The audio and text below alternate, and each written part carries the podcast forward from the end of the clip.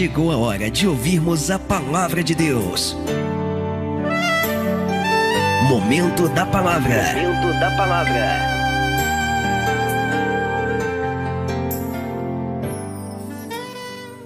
O nome do Senhor nesta noite. Boa noite, meu amado. Boa noite, minha amada. E ao som desta canção, deste louvor maravilhoso, a gente já começa entrando de cabeça na presença do Senhor. Na verdade, é como a gente sempre costuma ministrar. Na verdade, a gente nunca sai da presença do Senhor. Mas a diferença é que quando nós separamos este tempo para buscar a Deus, nós estamos na presença dEle e focados nele. Porque da presença do Senhor a gente nunca sai, mas às vezes o nosso foco está no trabalho, às vezes o nosso foco está na família, às vezes o nosso foco está em outras coisas. Estamos na presença de Deus, mas focados em outras coisas. Mas agora, o teu foco precisa estar no Senhor. E que você faça desta canção de adoração, que você faça dela teu meio de vida, que tu faça dela o teu objetivo de vida. Pastor, qual é o meu objetivo de vida? Qual é o objetivo de vida do crente, pastor? Que o crente venha fazer o que for preciso, para que os olhos do Senhor estejam sobre ele continuamente. Às vezes a gente vê pessoas tão preocupadas e dispostas a fazerem qualquer coisa, para que em Deus elas venham lucrar, para que em Deus elas venham prosperar, para que em Deus elas venham viver milagres, para que em Deus elas venham ter bênçãos. Às vezes a gente vê pessoas tão desesperadas em busca de todas estas coisas, quando que na verdade uma só nos é necessária. Amado, nosso esforço, as nossas atitudes, tudo aquilo que fizermos tem que ser com um único propósito o de atrairmos sobre nós os olhos, o olhar do Senhor. Pastor, e como é que a gente faz para que a presença de Deus se manifeste, para que os olhos do Senhor sejam sobre a nossa vida? Essa semana, inclusive ontem, hoje, eu até estava escrevendo, estou escrevendo uma ministração, e ela fala justamente a respeito de algo muito importante, inclusive nós pregamos sobre isso na ministração de domingo. Uma frase que o Senhor nos deu quando nós estávamos pregando: que palavras escondem, mas atitudes revelam, e é verdade. O que faz com que os olhos do Senhor sejam sobre nós, o que faz com que a graça e a glória de Deus se manifeste sobre as nossas vidas, não é o que nós falamos, não são as palavras que dizemos ou as intenções que temos, mas o que vai manifestar o agir de Deus na tua vida, meu irmão, minha irmã, guarde isso são as suas atitudes e os teus posicionamentos. Não adianta você ter um coração muito bom, você ter é, pensamentos muito bons, mas quando você vai colocar, quando você vai agir, você faz o que é mal. Não adianta você ter boas intenções com Deus, em obedecê-lo, em guardar a Sua palavra, em fazer a Sua vontade, mas na hora de praticar, você não conseguir colocar em prática. As pessoas elas acham que para que os olhos do Senhor estejam sobre elas, para que a mão do Senhor se manifeste, ela precisa fazer coisas exorbitantes. Não, não. Você não precisa subir a escadaria da penha de joelhos para atrair os olhos do Senhor, não. Você não precisa carregar uma cruz de madeira nas costas, ou fazer um grande sacrifício, ou apresentar uma oferta de um valor que você nem tenha, para que Deus venha te olhar, não. O que nós precisamos fazer para que os olhos do Senhor estejam sobre nós é algo muito mais simples, porém importantíssimo. O que precisamos de fato é que as nossas atitudes, os nossos posicionamentos e as nossas escolhas glorifiquem a Ele.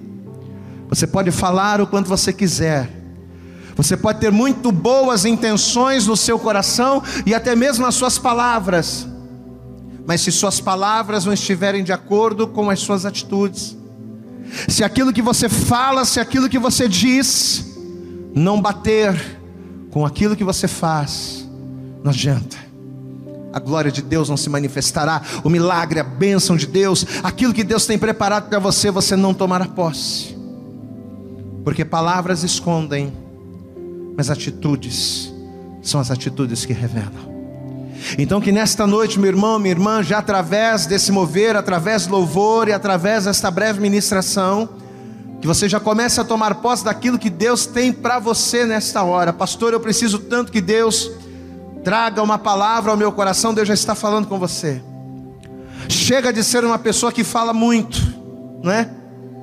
Chega de ser uma pessoa que fala e que pensa e que tem muitas ideias e que tem bons sentimentos ou que tenha é, é, é, como é que se boas intenções. Chega disso. Comece a sair do campo das intenções e comece a trilhar no campo da realidade.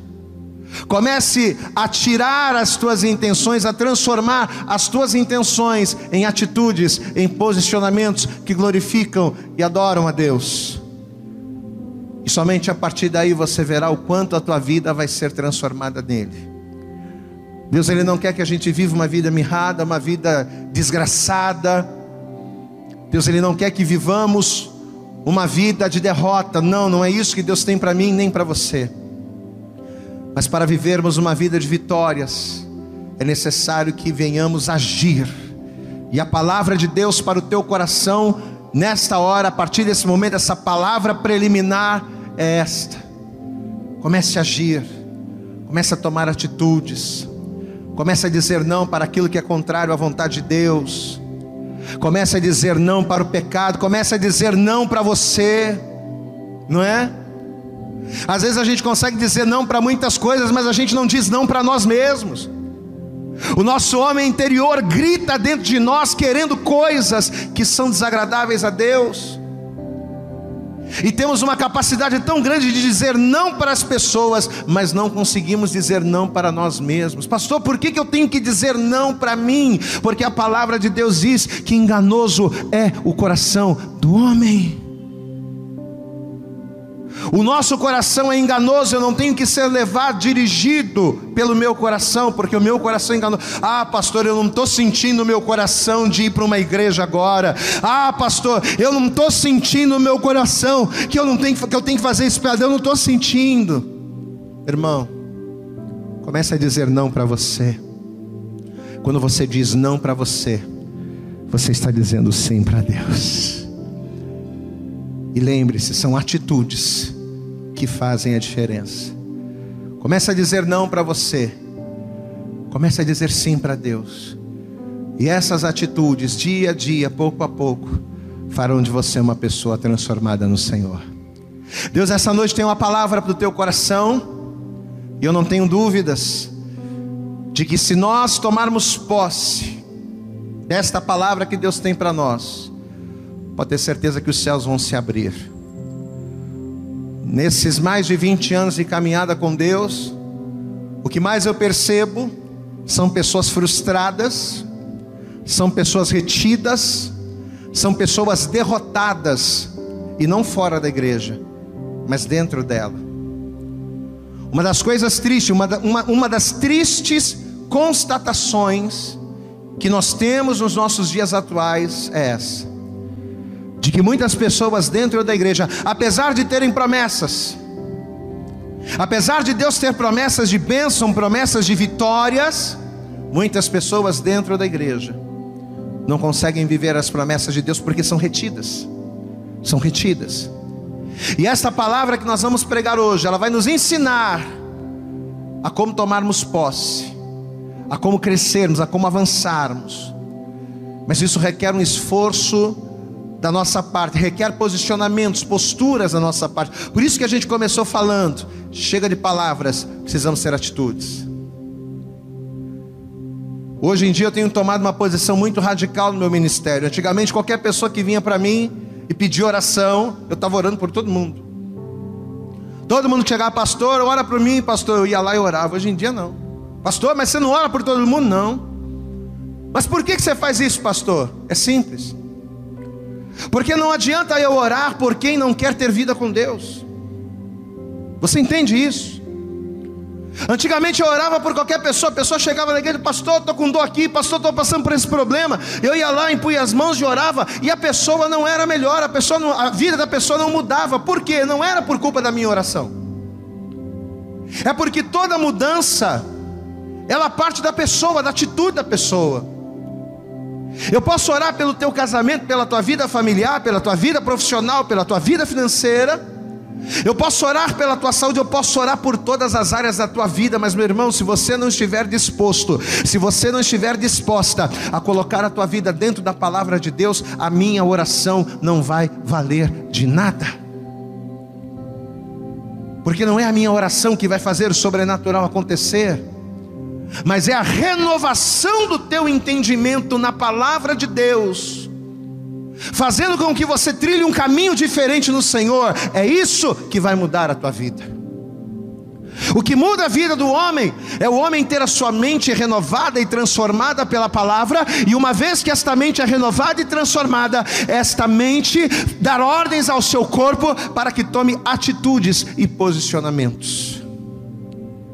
Não adianta a pessoa chegar na igreja com a vida familiar destruída e me pedir oração e a pessoa não querer colocar sua família nas mãos de Deus. Então a pergunta que eu faço é essa: a pessoa vem pedir oração, a primeira coisa que eu respondo, vem cá. Você quer que eu ore pelo teu casamento, mas você vai colocar o teu casamento na, na, palavra, na palavra de Deus? A partir de hoje você vai colocar o teu casamento, você vai viver o teu casamento segundo a vontade de Deus, porque se você não for viver, eu não oro por você. Ah, pastor, ora pela minha vida financeira. Vem cá, mas você vai colocar a tua vida financeira segundo a vontade de Deus, na direção de Deus, como Deus quer? Você vai administrar a tua vida profissional e as tuas finanças segundo a palavra? Aí eu oro por você. Mas se você quer que eu ore pela tua vida financeira, mas você não vai ser fiel, se você quer que eu ore pela tua vida familiar, mas você não vai ser adorador, não adianta. Orar por você é só um enfeite. Porque o que faz a diferença são posicionamentos e atitudes. O que você vai ouvir hoje através da palavra você vai ouvir o ensinamento da parte de Deus. Deus ele vai descortinar o mundo natural, o mundo espiritual, para que você entenda como as coisas funcionam e o que você precisa fazer. Agora, só vai funcionar se você colocar em prática. Não adianta você ter a palavra aqui e a palavra não produzir resultados na tua vida, e a palavra não se transformar em atitudes na tua vida. Você está disposto, você está disposta para viver as promessas de Deus, a ouvir esta palavra e colocá-la em prática? Você está disposto? É uma pergunta que eu estou fazendo para você. Você está disposto, disposta? Ah, pastor, eu estou. Então pegue a palavra de Deus agora. E eu gostaria que você abrisse comigo no primeiro livro dos reis. Vamos para a Bíblia. Primeiro livro dos reis, no capítulo de número 18, primeiro livro dos Reis, capítulo 18. Veja o que a palavra vai nos dizer aqui a partir do verso 30, um texto muito conhecido, muito mesmo. Eu acho que qualquer, todas as pessoas já ouviram falar da passagem do profeta Elias e do desafio que Elias fez aos profetas de Baal. Mas o Espírito Santo os fez enxergar que o que Elias fez aqui foi mais do que um simples desafio a profetas. Essa passagem não está se referindo apenas a um desafio feito por um profeta ousado em Deus, não. O que Elias vai fazer aqui vai além disso. Elias, nesse momento, ele vai destronar o inferno. É isso que Deus quer que você faça. Deus quer que você destrone o inferno mais importante do que ganhar uma causa na justiça, mais importante do que receber uma promoção no emprego, mais importante do que receber bênçãos naturais, é você destronar o governo de Satanás. Porque quando nós destronamos o inferno, nós tomamos posse das bênçãos dos céus. Vamos lá. 1 Reis capítulo 18, verso 30 diz assim: então Elias disse a todo o povo: Chegai-vos a mim, e todo o povo se chegou a ele, e restaurou o altar do Senhor que estava quebrado. E Elias tomou doze pedras, conforme ao número das tribos dos filhos de Jacó, ao que veio a palavra do Senhor, dizendo: Israel será o teu nome. Versículo 33.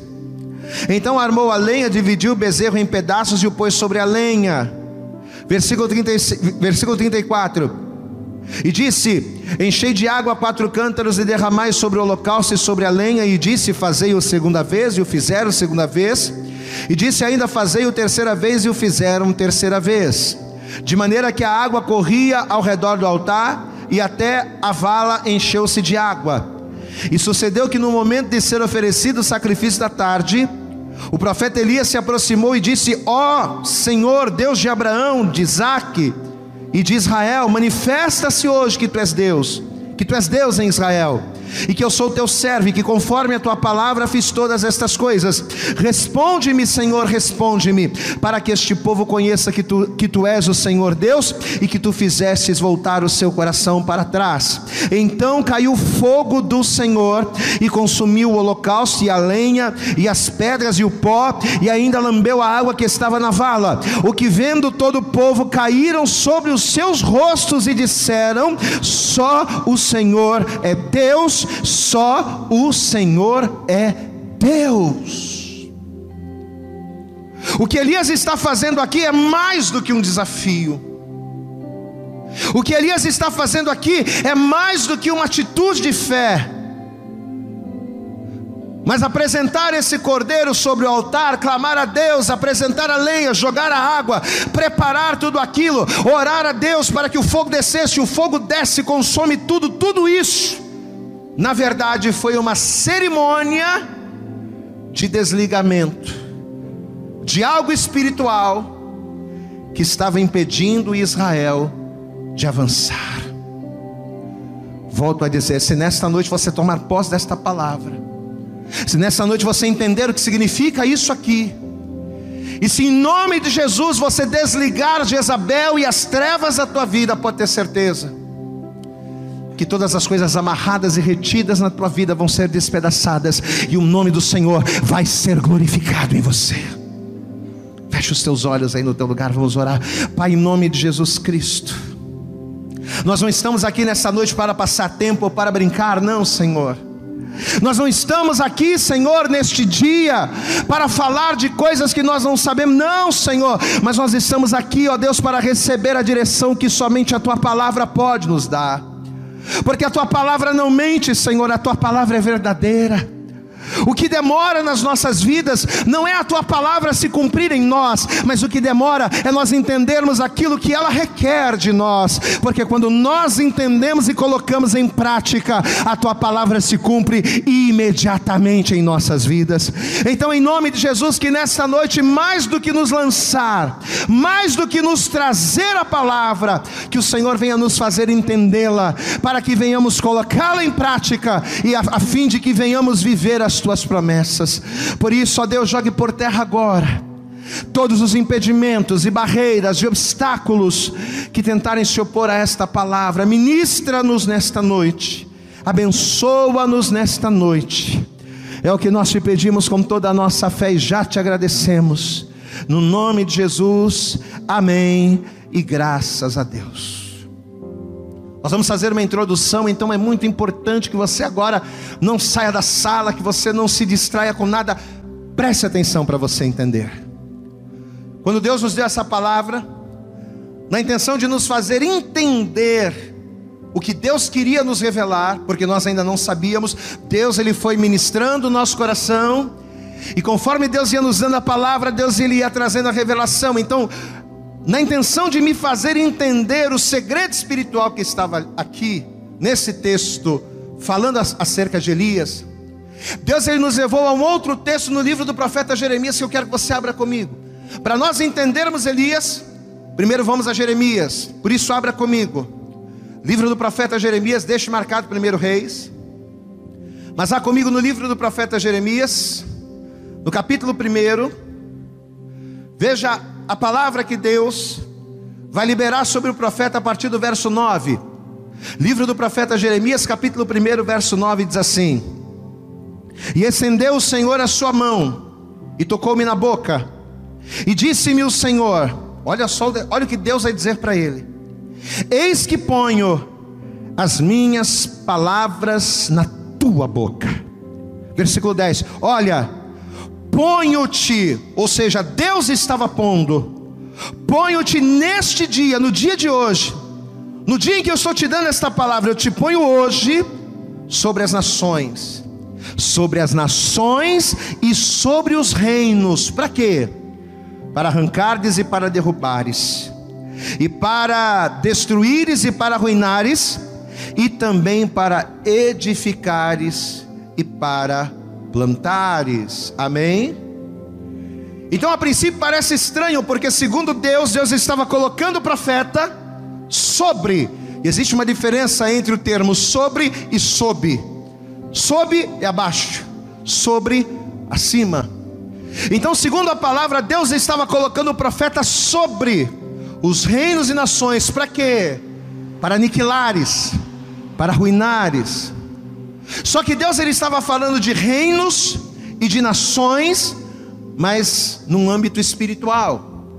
Só que tudo aquilo que é espiritual, para que nós possamos compreender, nós precisamos entender o que se refere no natural. Então, para nós entendermos o que Deus estava falando no espiritual com Jeremias, é importante a gente entender o natural. Então, quando a gente lê aqui na Bíblia acerca de nações e reinos, porque Deus está dizendo, eu te coloco sobre nações e sobre reinos. Então, quando a gente pega esses dois esses dois nomes, né? Quando a gente pega nação e pega reino, apesar de a princípio parecer se tratar das mesmas coisas, porque parecem, né? São palavras, são palavras que têm significados semelhantes, elas andam juntas, inclusive. Mas apesar de serem semelhantes e andarem juntas, existe uma diferença básica e fundamental entre elas. Pastor, e qual é a diferença entre nações e reinos? Quando a Bíblia fala acerca de nações, a Bíblia está se referindo a pessoas. Nações se refere a pessoas, se refere a povos. Quando a Bíblia fala acerca de nações, ela está falando acerca de ajuntamento de pessoas. O ajuntamento de pessoas que ocupam o mesmo território e são sujeitas às mesmas leis é o significado de nação. Então, o que é nação? é o ajuntamento de pessoas, é o ajuntamento de pessoas que seguem as mesmas leis. Nação é o ajuntamento de pessoas que estão no mesmo território. Essa é a definição. A Bíblia diz que quando Deus chamou Abraão para segui-lo, Deus ele fez várias promessas, e dentre as promessas que Deus havia feito para Abraão, o que, que Deus disse para Abraão? Abraão, eu vou fazer de você uma grande nação. Deus não disse que faria de Abraão um grande reino, não. Deus falou que ia fazer de Abraão uma grande nação, por quê? Porque Deus estava se referindo à quantidade.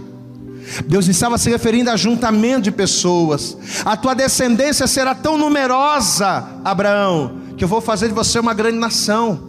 A definição de nação é o ajuntamento de pessoas. Então entenda, nação, guarde isso. Nação está ligada a pessoas. Glória a Deus. Só que reino já é diferente. Já é diferente. Apesar de andar junto com nação, a definição de reino já é diferente, porque quando a Bíblia fala de reino, e a palavra reino significa governo, então só pelo significado já dá para a gente entender. Quando a Bíblia fala de reino, ela está falando de algo menor, porém com mais poder. Nações são maiores do que reinos mas reinos dominam nações. Nações em número têm maior quantidade, porém reinos, apesar de menores, controlam. Amém? Quando nós falamos de reino, nós estamos falando de dominações. Reino está ligado à dominação. Aqueles que dominam as nações, aqueles que conduzem pessoas, nações, ajuntamento de pessoas, reinos são governos, são governos destas pessoas, é o governo desse povo. Ao falar de, de, ao falar de reino, a Bíblia está se referindo a principados. Ao falar de reino, a Bíblia está se referindo a dominações que influenciam diretamente a vida de pessoas. Então, toda nação, presta atenção nisso, toda nação, independente do seu sistema de governo, seja ele a monarquia, seja ele o presidencialismo, seja ele o parlamentarismo, seja ele a monarquia, não importa, toda nação tem um reino.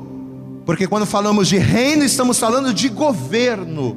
Toda nação, todo ajuntamento de pessoas tem um governo. Vamos pegar o exemplo do Brasil hoje. Você sabe que o sistema que governa o Brasil não é, não é, por exemplo, a monarquia, mas o sistema de governo brasileiro é, é a democracia. A nação brasileira, nação está ligada a povos, a pessoas, a ajuntamento. Então a nação brasileira, indiretamente, ela está debaixo de um governo. É um governo democrático que é representado que é representado pelo chefe do executivo, que é o presidente da República, e que é representado pelo Congresso Nacional, mas eles formam o governo. Eles formam o reino, o governo que dirige as nações. Eu estou esmiuçando isso, te explicando no mundo natural, porque isso tem um significado espiritual. Então veja que as nações elas, elas precisam estar sujeitas ao governo. Ainda que o governo seja menor, mas ele tem o um controle. Então o governo estabelece as regras para a nação. E a nação precisa seguir as regras estabelecidas pelo reino, estabelecidas pelo governo, para que ela possa prosperar. Guarde o que eu vou dizer: ninguém, absolutamente ninguém, consegue fazer nada se o reino se o governo que está acima dela não permitir. Eu posso ter muitas ideias, eu posso ser um empreendedor, eu posso ser um camarada com muita criatividade e com muito dinheiro e com muita disposição. Mas se eu, como cidadão, como parte da nação, não me sujeitar ao governo que está acima de mim, com todo o meu talento, com todos os meus recursos, com todo o meu dinheiro, eu não vou conseguir nada. Eu posso ter muito dinheiro, ou eu posso ter muito conhecimento, mas se eu quiser comprar ou vender, se eu quiser negociar, eu dependo do governo. Eu dependo do governo me dar crédito, eu dependo do governo me dar um número de CPF, eu dependo do governo me dar uma identidade, eu dependo de um cadastro nacional, e o governo está ali no meu controle. Se eu sair fora daquilo, eu não consigo fazer nada. Ninguém faz nada, guarde isso. Ninguém faz nada se o governo que lhe submete, que lhe sujeita, não permitir. Eu não consigo dar um passo, eu não consigo arrumar trabalho, eu não consigo tirar identidade, eu não consigo tirar carteira de motorista, eu não consigo fazer nada se eu não estiver debaixo do governo da qual da nação a qual eu pertenço. Ninguém consegue fazer nada se o governo não permitir. Agora vamos nos aprofundar, vamos entender isso de maneira espiritual. Porque até agora a gente está vendo no mundo natural exemplos no âmbito natural, humano. Só que quando se trata da palavra de Deus, acontece a mesma coisa. Quando se trata do mundo espiritual, também acontece a mesma coisa. No mundo espiritual existem governos. No mundo espiritual, existem reinos que ditam as regras e que dominam não só o mundo físico, mas não só o mundo não só no mundo natural, como também no mundo espiritual. Então, assim como o mundo físico existe, existem reinos que governam, no mundo espiritual também existem reinos. Reinos que governam reinos que submetem e que não nos permitem fazer nada se não estivermos debaixo de um ou de outro. O que, que o Espírito Santo começou a nos fazer entender, amados? Todos os seres humanos na face da terra, presta atenção nisso. Todos nós, homens, mulheres, pretos, brancos, todos nós, estamos debaixo de um governo não somente natural, mas também espiritual. Quer o homem queira ou não, quer você aceite ou não, todos os homens, todos os seres humanos, quando nascem, eles nascem debaixo de um governo, de um principado, de uma dominação invisível. E por mais que uma nação por mais que um povo, por mais que uma pessoa seja muito forte, ela jamais vai conseguir se estabelecer, ela jamais vai conseguir avançar, se o reino que a domina não permitir. Eu posso ter muito desejo de ser feliz, eu posso ter muita vontade de prosperar, de vencer na vida, de crescer, de ser alguém. Mas se o reino que está acima de mim e que me domina, se este reino disser não, se o reino espiritual que me domina não me der condições para isso, eu posso ter muito desejo de prosperar, de crescer, de vencer, mas eu não vou conseguir, porque eu dependo das dominações que estão acima de mim para poder avançar. No Salmo de número 33, no versículo 12, a palavra de Deus ela diz o seguinte: que feliz, ou seja, bem-aventurada é a nação. Quando a gente fala de nação, a gente está falando de povos, pessoas. Aí o salmista diz: Bem-aventurado, mais do que feliz é a nação cujo Deus é o Senhor. Glória a Deus. Então o que, que o salmista está dizendo aqui? Que a nação que tem Deus no governo, a nação que tem no seu reino o Todo-Poderoso Deus, essa nação é bem-aventurada. Por quê? Porque uma vez que Deus é o que governa a minha vida, Deus me dá subsídios, Deus me dá condições para que eu venha avançar porque nenhuma pessoa consegue avançar se o governo que está acima dela não der condições. Então, se eu faço parte da nação cujo Deus é o Senhor, puxa vida, eu sou mais que vencedor. Eu estou realizado, pode ter certeza. Ainda que eu passe por lutas, eu vou ser feliz, eu vou prosperar, eu vou crescer, eu vou avançar. Por quê? Porque o Deus, a dominação que está sobre a minha vida é Deus. O reino que me rege, o governo que me lidera é o governo de Deus. Feliz é a nação cujo Deus é o Senhor.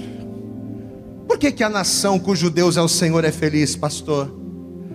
Porque segundo Jeremias 29, 11, os pensamentos de Deus sobre nós não são pensamentos de mal. Amém, amados?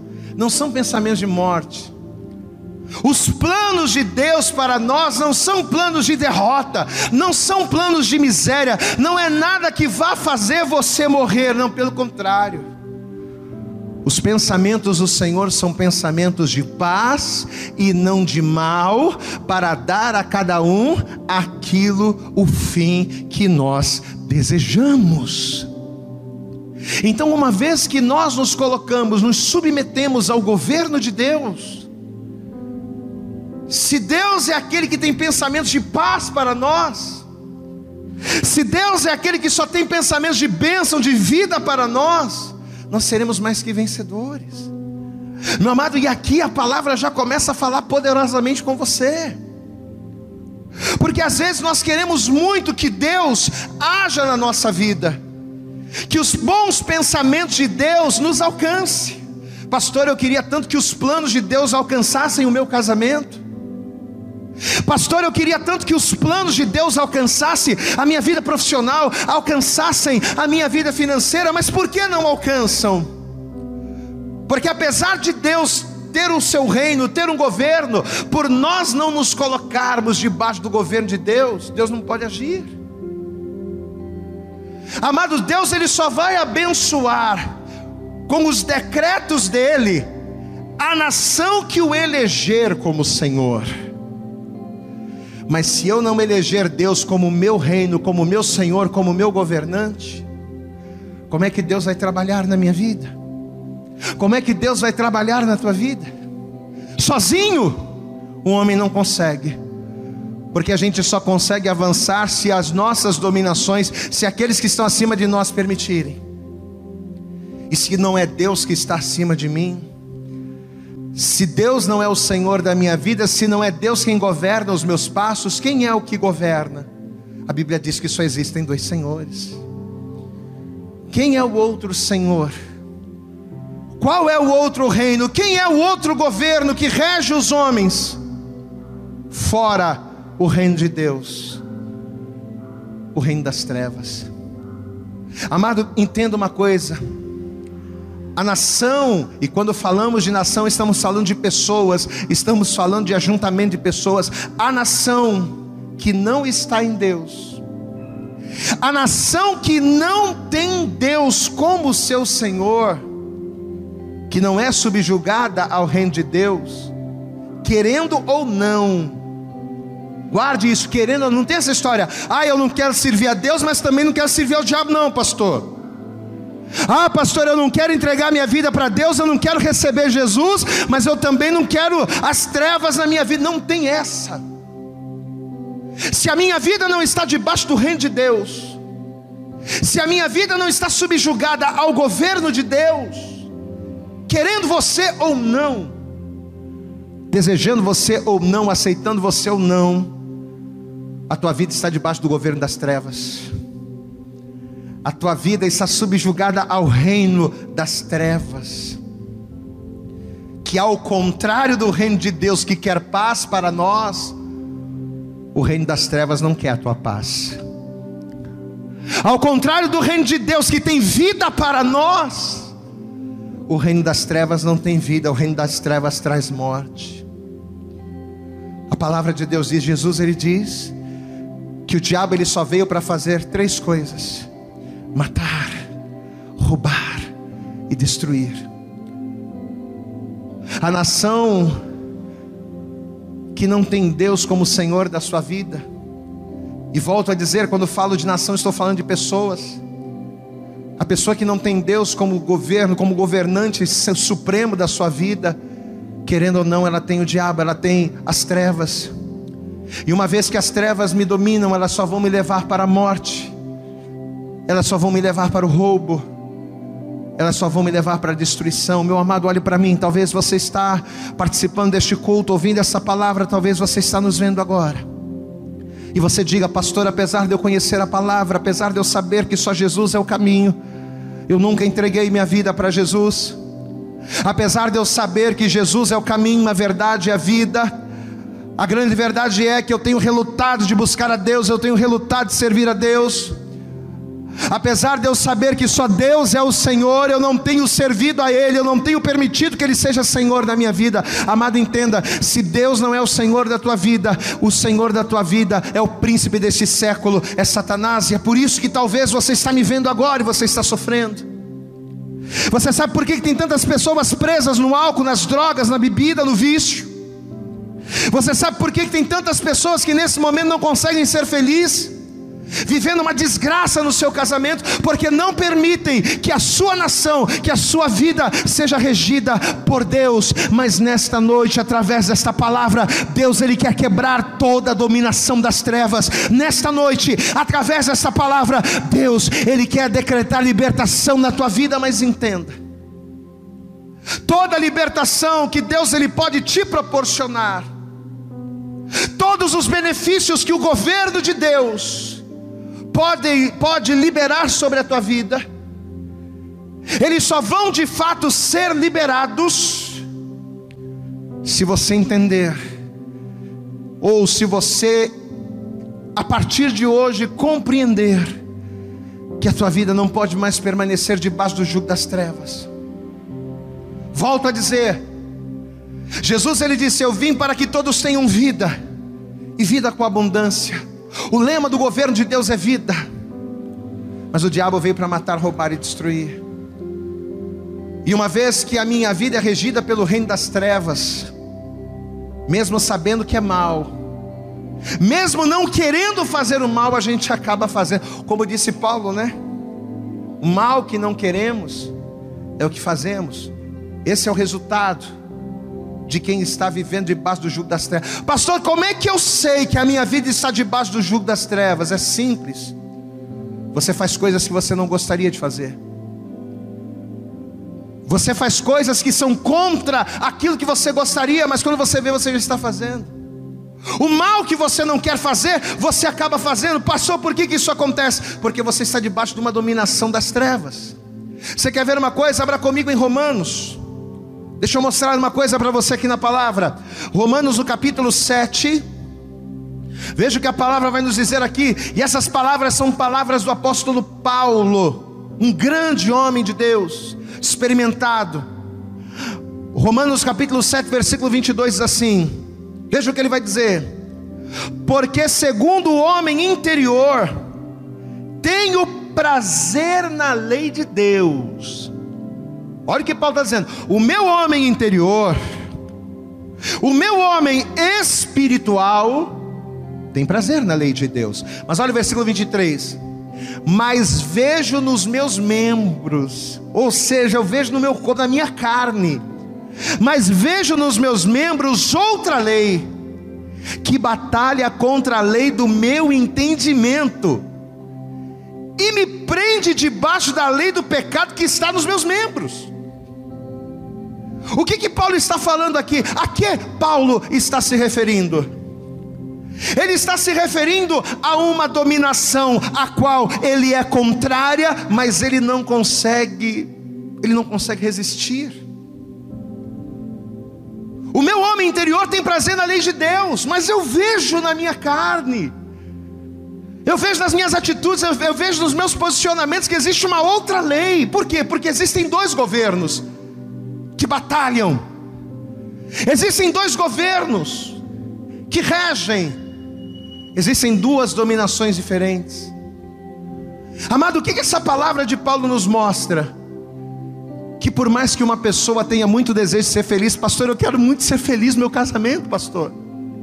Pastor, eu quero muito ser feliz na minha vida profissional. Por mais que uma pessoa queira muito ser feliz, por mais que uma pessoa queira muito ter paz, por mais que uma pessoa queira muito prosperar, se o governo, se a potestade, se a dominação que está sobre ela não autorizar, ela jamais, ela jamais pelas suas próprias forças vai conseguir alguma coisa. Eu não tenho forças para lutar contra a dominação que age na minha carne sozinho. Olhe para mim.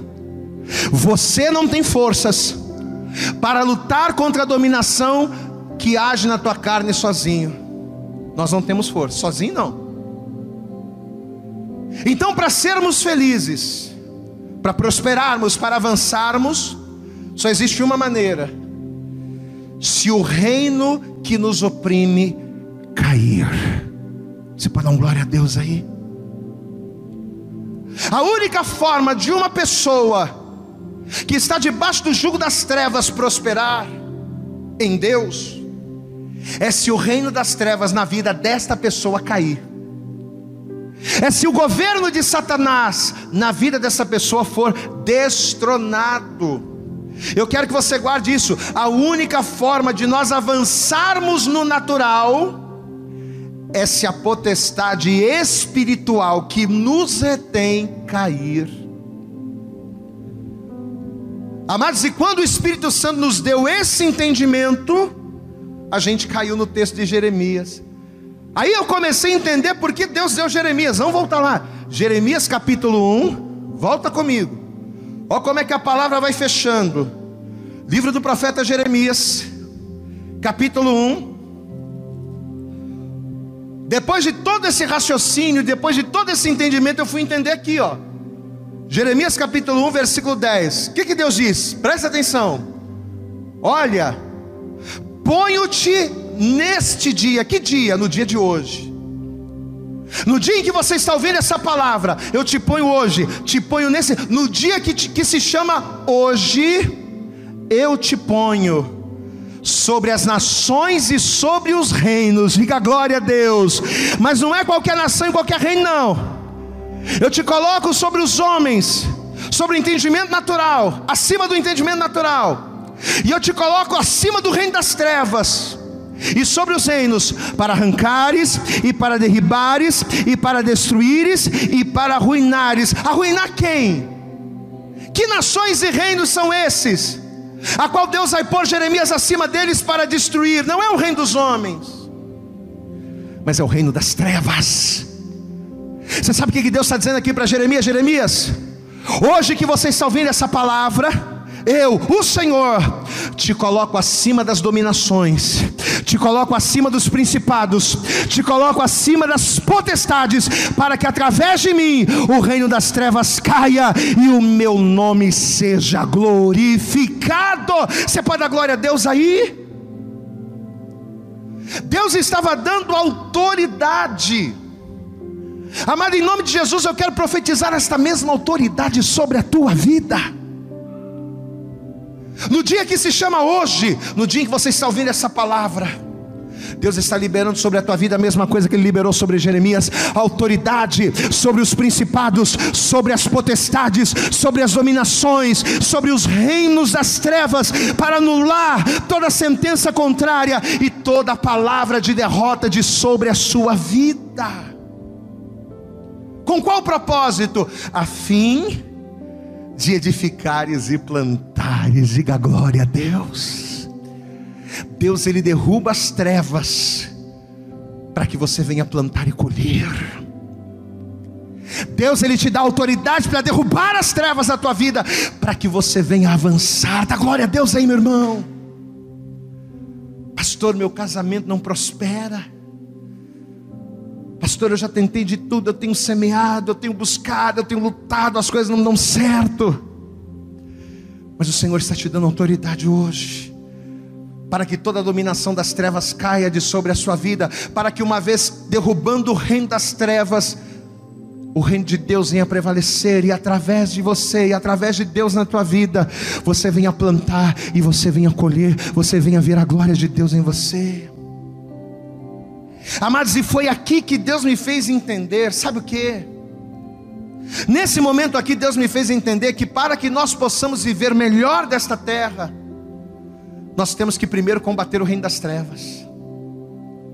Não adianta eu querer ter um casamento abençoado, se eu não combater o reino das trevas, que tenta destruir meu casamento. Não adianta eu querer ter uma vida financeira, uma vida profissional abençoada, se eu não guerrear contra o domínio das trevas que subjuga a minha vida financeira. Só que para que o reino das trevas caia, eu tenho que estar em Deus. E esse é o ponto. Porque sozinho não dá, meu irmão. Sozinho na tua própria força você não vai conseguir. A dominação das trevas só cai na nossa vida quando? Quando abrimos a porta da nossa casa para Deus entrar em nossa vida. Se o Senhor não edificar a casa, não adianta. Não adianta. Se o Senhor não estiver conosco, a coisa não acontece. Nós temos que estar estabelecidos em Deus, para que através dEle, a nossa vida venha a ser alcançada, a nossa vida venha a ser transformada. Nessa noite, Deus, através dessa palavra, Ele está nos ensinando. Olha que palavra linda Deus deu para Jeremias. E te ponho hoje sobre as nações e reinos, sobre o reino das trevas, sobre aqueles que estão dominados pelo diabo. Eu te coloco acima de tudo isso, porque agora eu estou na tua vida, e eu te dou autoridade para que você venha arruinar, para que você venha despedaçar o jugo do inferno de sobre a sua vida.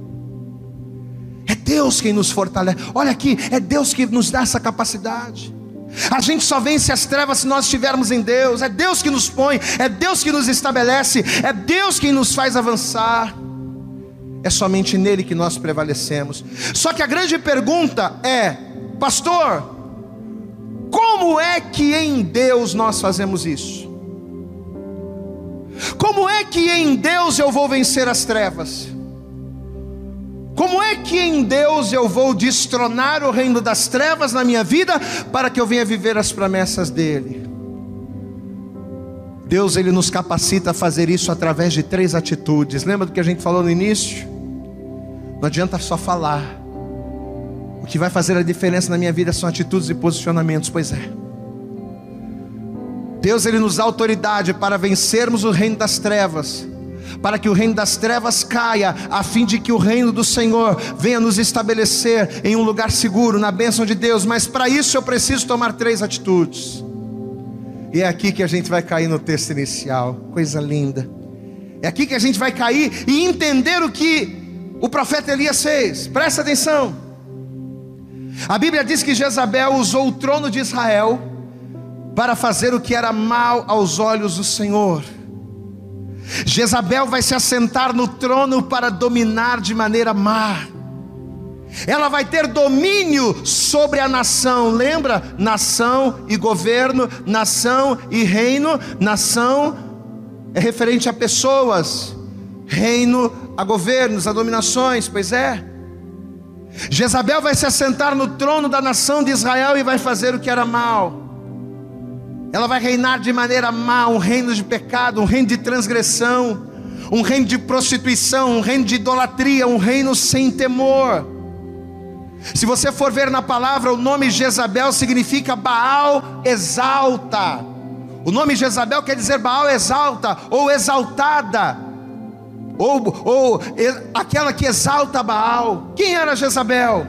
Aquela que exaltava Baal, aquela que colocava Baal aquela que colocava as trevas como dominação sobre Israel.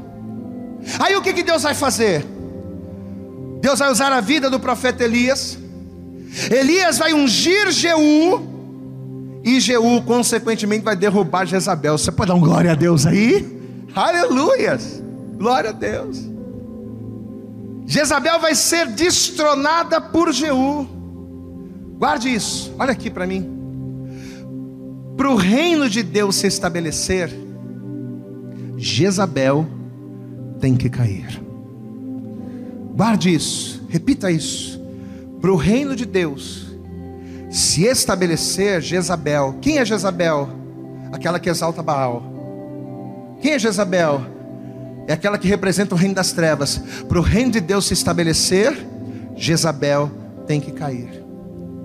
Enquanto Jezabel reinasse, enquanto Baal estivesse dominando, o mal prevaleceria sobre a nação de Israel. Jezabel vai cair, tanto vai cair da torre, né? Porque assim vai ser o final dela. Tanto vai cair da torre quanto vai cair do trono. Jeú vai matar Jezabel com uma facilidade muito grande. Só que o grande detalhe é que Jeú só conseguiu destronar Jezabel pela força natural porque antes disso, Elias, lá no desafio aos profetas de Baal, destronou Jezabel no espiritual. Glória a Deus. Jeú só conseguiu destronar Jezabel no natural, porque antes o profeta Elias destronou Jezabel no espiritual. Pastor, e como é que Elias conseguiu fazer isso? Através de três atitudes: através do sacrifício, através da fé e através da comunhão. Para que Satanás, para que o reino das trevas, para que Jezabel seja destronada da vida do homem, ele precisa de três coisas: sacrifício, fé e comunhão. Vai comigo lá no texto inicial. Vamos ver. Primeiro livro de Reis, capítulo 18. Primeiro Reis, capítulo 18, a partir do versículo de número 30. Diz assim a palavra, veja. Então Elias disse a todo o povo: Chegai-vos a mim. E todo o povo se chegou a ele, e restaurou o altar do Senhor que estava quebrado e Elias tomou doze pedras, restaurando a comunhão. Elias tomou doze pedras conforme o número das tribos de Jacó, a qual veio a palavra do Senhor dizendo: Israel será o teu nome. E com aquelas pedras edificou o altar em nome do Senhor. Primeira coisa que Elias vai fazer vai ser reedificar o altar que estava quebrado, ou seja, a comunhão. Elias vai restabelecer através das doze pedras, representando as doze tribos, a comunhão do povo, a comunhão da nação, o desejo da nação de se voltar a Deus. Comunhão. Vai restaurar o altar. O altar não pode estar quebrado, porque em altares quebrados o fogo de Deus não desce. Você está entendendo que Deus está falando com você? Você quer tanto ver o fogo? O que, que representa o fogo de Deus, pastor? O fogo de Deus na nossa vida representa o sobrenatural. Pois é. O fogo de Deus que representa o sobrenatural, ele só vem sobre as nossas vidas quando o altar está restaurado, quando a comunhão é plena. A primeira coisa que Elias vai fazer é restaurar o altar que estava quebrado. Versículo 33. Então armou a lenha, dividiu o bezerro em pedaços e pôs sobre a lenha. Verso 36. E sucedeu que no momento de ser oferecido o sacrifício da tarde, o profeta Elias se aproximou e disse: Ó, sacrifício e fé, sacrifício e oração. Ó Senhor Deus de Abraão, de Isaac, de Israel, manifesta-se hoje que tu és Deus em Israel e que eu sou teu servo, que conforme a tua palavra fiz todas essas coisas. Responde-me, Senhor, responde-me, para que este povo conheça que tu és o Senhor Deus e que tu fizeste voltar o seu coração para trás. Então caiu o fogo do céu e o Senhor consumiu o holocausto, e aí você já sabe o que aconteceu. Mas olha o detalhe: o natural só fluiu quando o espiritual se definiu. Glória a Deus. O natural só fluiu quando o sobrenatural se definiu. Quando o espiritual se definiu. Primeiro Elias restaurou o altar, comunhão. Depois ele apresentou além o bezerro, sacrifício. E depois ele usou a fé para orar ao Senhor e fazer uma oração breve. Senhor, responde. Amado, não há como uma nação. Vamos trazer a palavra para a gente, para a gente entender de maneira mais clara. Não há como as pessoas próximas a você, não há como a tua família, não há como uma pessoa viver milagres, não há como seus filhos, não há como o seu casamento ser restaurado, se em primeiro lugar no mundo espiritual o reino das trevas não for desabilitado. O reino das trevas precisa ser desabilitado na tua vida para que Deus venha agir. O reino das trevas precisa ser derribado. Jezabel tem que cair para que Deus venha se estabelecer na tua vida. E aí sim, feliz é a nação cujo Deus é o Senhor.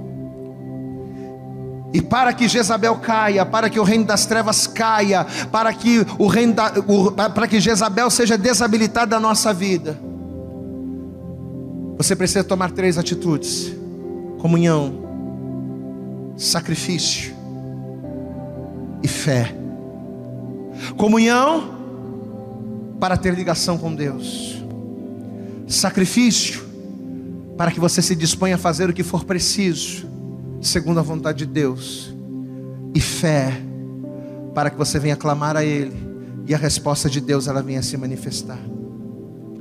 Elias orou a Deus, Elias sacrificou a Deus, e Elias estabeleceu a comunhão. Ali Jezabel havia caído no mundo espiritual. Por isso que lá na frente, no mundo físico e natural, Jeú, com tanta facilidade, vai conseguir destronar Jezabel. Nesta noite, Deus ele está trazendo aos nossos corações a revelação da palavra. Nessa noite, talvez Deus está respondendo a pergunta que durante tanto tempo permeou a tua mente, o teu entendimento. Pastor, por que, que a minha vida não vai para frente? Poxa, pastor, eu sou uma pessoa tão legal, por que, que as coisas não acontecem na minha vida? Está aí a resposta. Porque talvez por te faltar comunhão, por te faltar fé, por te faltar sacrifício, esforço em buscar a Deus, talvez a tua vida está debaixo do jugo de Satanás, está debaixo do domínio de Jezabel. Mas se nessa noite ouvindo essa palavra, se você usar a fé, o sacrifício e a comunhão para dizer não para Jezabel, para destronar Jezabel da tua vida, pode ter certeza que Deus vai entrar na casa Pode ter certeza que Deus vai fazer morada na tua vida. Pode ter certeza que o Espírito Santo vai começar a habitar em você. E coisas grandes e firmes que você jamais imaginou, Deus vai proporcionar você a viver. Eu quero nessa noite fazer uma oração por você. Mas é como nós falamos no início do culto: não adianta eu orar. Não sei se você lembra do que eu falei, mas eu vou repetir. Não adianta eu orar pela pessoa que não quer se submeter à palavra. Eu quero orar por você, mas não para que através da minha oração, como num passe de mágica, a tua vida se resolva. Não, porque Deus não faz mágica. Deus não faz mágica. Deus ele trabalha de acordo com aquilo que você faz. Jesus ele ensinou um grande princípio no reino dos céus que serve para todas as coisas. Dai e ser-vos-á dado. Se eu creio nele, ele age em meu favor. Se eu busco a ele, ele está perto de mim. Se eu me achego a ele, ele se achega a mim. Mas se eu não quero nada com ele, ele me deixa para lá. Eu quero orar por você, para Deus mudar o teu casamento, para Deus mudar a tua família, para Deus transformar. Eu quero ver Deus agir na tua vida, mas entenda. A minha oração não vai valer de nada se nesta noite você não fizer aquilo que Elias fez. Volto a dizer. Jeú matou Jezabel com muita facilidade, mas ele só conseguiu destroná-la no mundo natural, porque antes disso, Elias já havia destronado Baal no mundo espiritual. Ali Baal havia sido destronado. Ali, no Monte Carmelo, Jezabel perdeu a sua força. Aí Jeú foi lá e com peteleco derrubou. É assim que acontece. Quando a gente derruba a dominação, o governo das trevas na nossa vida, as oposições, com um peteleco a gente derruba. Aquilo que antes era tão difícil se torna fácil. Porque nós passamos a estar a ter sobre nós o jugo leve de Jesus.